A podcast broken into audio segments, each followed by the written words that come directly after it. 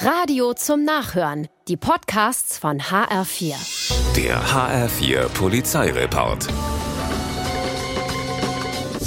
Eine Spur Deine Spuren im Sand. Ein Hit von Howard Carpendale, der in dieser Woche von der Polizei Gießen in Deine Spuren im Schnee umgedichtet wurde. Denn nach einem Unfall gegen 1.45 Uhr in der Nacht ist der Fahrer verschwunden. Das Auto, herausgerissene Schilder und ausgelaufenes Benzin bleiben zurück. Und dann entdecken sie Spuren im Schnee, die von der Unfallstelle wegführen und vor der Wohnung des Unfallverursachers enden. Hier stehen sogar die Schuhe, die zur Schneespur passen. Und bei genauerem Hinsehen entdecken sie in den Schuhen Marihuana. Und auch in der Wohnung des Mannes es werden Drogen gefunden. Ach ja, einen Führerschein hat der 27-Jährige auch nicht, dafür aber einen Haufen neuer Probleme.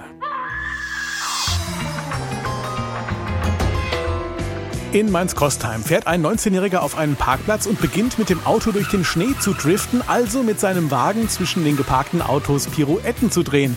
Läuft, wenn es nicht der Parkplatz direkt neben dem zweiten Polizeirevier gewesen wäre. Die Beamten sind natürlich neugierig und kommen raus und jetzt gibt's Ärger. Das Driften erfüllt den Tatbestand des sinnlosen Hin- und Herfahrens. Außerdem ist's gefährlich. Ein Ermittlungsverfahren wird eingeleitet und das kann in der Probezeit schwere Folgen haben. Dass er direkt am Polizei Polizeirevier seine Pirouetten gedreht hat, ist dem Mann übrigens nicht aufgefallen, aber Unwissenheit schützt ja bekanntlich vor Strafe nicht.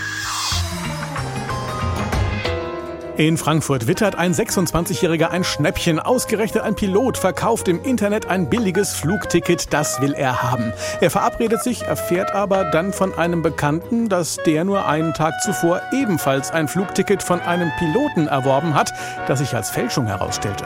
Der 26-Jährige will den Mann überführen, trifft sich trotzdem mit ihm und reibt sich die Augen, als der tatsächlich in Pilotenuniform auftaucht.